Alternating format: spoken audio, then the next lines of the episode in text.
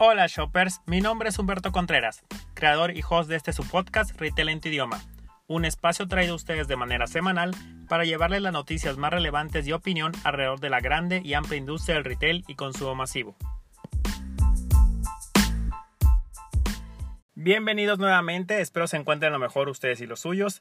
Esta semana cargada de varias noticias, entre ellas las quejas por parte del consumidor hacia las cadenas de retail por incremento de precios. Ahora tenemos que el presidente de la República da datos de consumo sobre julio regalado. Y también hay provisiones en Oaxaca que se están poniendo en marcha para la venta de refrescos y botanas a menores de edad y el regreso de autocinemas en la CDMX. Como siempre, relájate y disfruta de estas noticias incremento en precio de las cadenas de autoservicio y la Profeco. No sé si ustedes se han percatado de cuánto ha incrementado su ticket de compra cada vez que realizan el súper. Hablando con varios conocidos, me mencionan que han sido entre un 20 y 30% aproximadamente. Y es que muchas personas comienzan a quejarse del aumento de precio por parte de las principales cadenas de autoservicio al grado de considerarlo un abuso.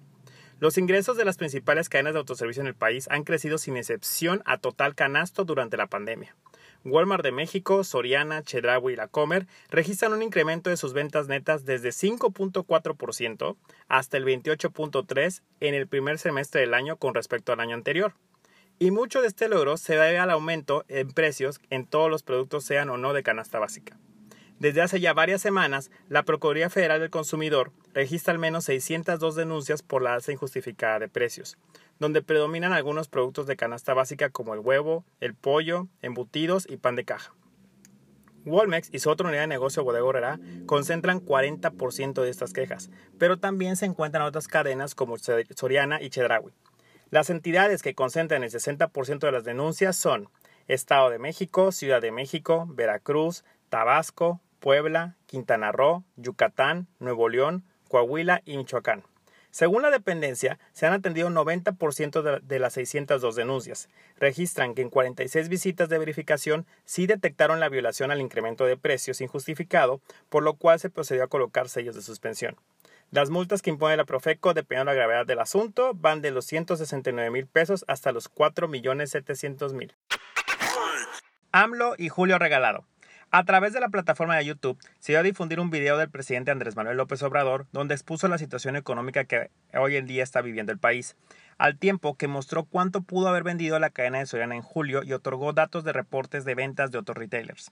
Los datos que el mandatario exhibió en documentos de papel se refieren al aumento que tuvieron las ventas de algunos de los principales retailers en el país durante julio respecto al año anterior, salvo en el caso de las cadenas de tiendas de conveniencia como 7-Eleven que a decirlo expuesto sufrieron una caída.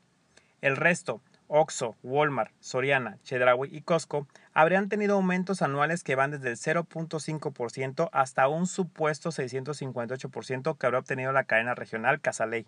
López Obrador se esforzó por mostrar una recuperación en los ingresos de la gente que hace para comprar en estos establecimientos, en buena medida también por ayuda de que su gobierno reparte a través de conocidos programas como Sembrando Vida, Jóvenes Construyendo el Futuro y las pensiones para adultos mayores que hacen que haya más consumo. Esta información que dio a conocer el presidente es totalmente privilegiada, porque ni siquiera habría sido mostrada a los inversionistas que apuestan en dichas empresas a través de la Bolsa Mexicana de Valores. Pero independientemente de ello, el punto principal de la noticia es que el presidente está siguiendo muy de cerca el consumo en México, con miras de otorgar un panorama positivo a largo plazo. Prohibición de refrescos y papitas en Oaxaca a menores de edad. En lo que va del 2019 a la fecha, Oaxaca ha sido pionero en diversas iniciativas, primero con la aprobación e implementación de la Ley de Residuos Plásticos, siendo el primer estado que eliminó el uso de las bolsas de plástico, y hoy actualmente está buscando que el PET cumpliera todos los procesos de un reciclaje de al menos un 90% que todavía sigue en proceso por temas de COVID. Ahora, con 31 votos a favor en su Congreso, se aprobó la provisión de la venta de bebidas azucaradas y alimentos chatarra a menores de edad. Lo que declara la ley aprobada es lo siguiente. La presencia de estos elementos en la dieta infantil deviene en obesidad, sobrepeso, diabetes y otras enfermedades que merman considerablemente la calidad de vida de las personas e incluso ocasionan la muerte. Y cabe mencionar que de acuerdo con la OCDE, México es el país donde el sobrepeso, la obesidad y sus enfermedades derivadas tendrán un impacto más grande en el PIB entre el 2020 y 2050. No por algo el gobierno hace campañas para poder cuidar la alimentación de las personas debido a que el IMSS un 80% de sus actividades está en mermar este tipo de enfermedades. No sé si la prohibición sea lo más adecuado para frenar el consumo en este tipo de alimentos ¿Cuál es la diferencia que un niño pueda adquirir un refresco en la calle a que lo consuma en el hogar en su casa? ¿Realmente los niños hacen un consumo considerable en las tiendas? Creo que primero tendríamos que asegurar una comida balanceada que esté al alcance de todos los mexicanos antes de ir lleno con este tipo de iniciativas. Pero bien por Oaxaca, que al fin y al cabo está realizando ciertas regulaciones en la dieta de los mexicanos. Cinemex hizo autocinema en la arena CDMX. Mientras que se espera que a mediados de agosto se comiencen a realizar las aperturas de cine, al menos en la Ciudad de México, Cinemex lanza su autocinema Cinemex Open Air MX, en la cual, a diferencia de una sala tradicional, sí se podrán consumir alimentos. Los invitados podrán disfrutar de la película desde la comodidad de su auto sin necesidad de salir de este, y con un servicio personalizado por parte del equipo de staff y meseros, los cuales se acercarán a los automóviles para ofrecer productos de dulcería. Agregan que se dispondrán adicional a esto dos áreas llamadas terrazas Cinemex, exclusivas para ocho personas, las cuales sí podrán bajar de su auto y ubicarse en unas cómodas salas donde puedan disfrutar del evento en un espacio que ellos garantizan 100% seguro y con servicios directamente en su sala.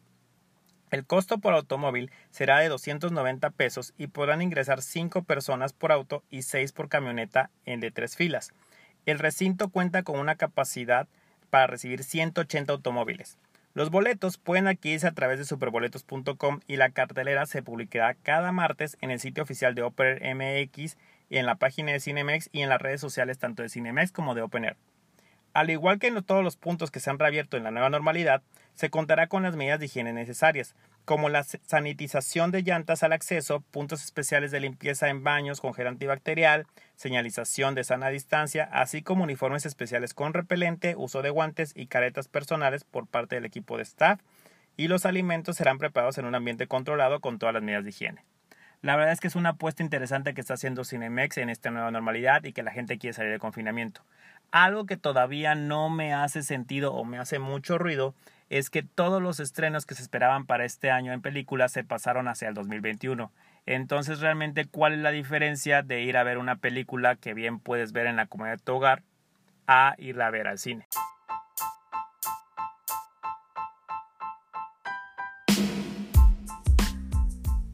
Y esto es todo por hoy. Recuerda que si tienes que salir de tu casa, toma tus precauciones. Con ello te cuidas a ti y cuidas a los demás.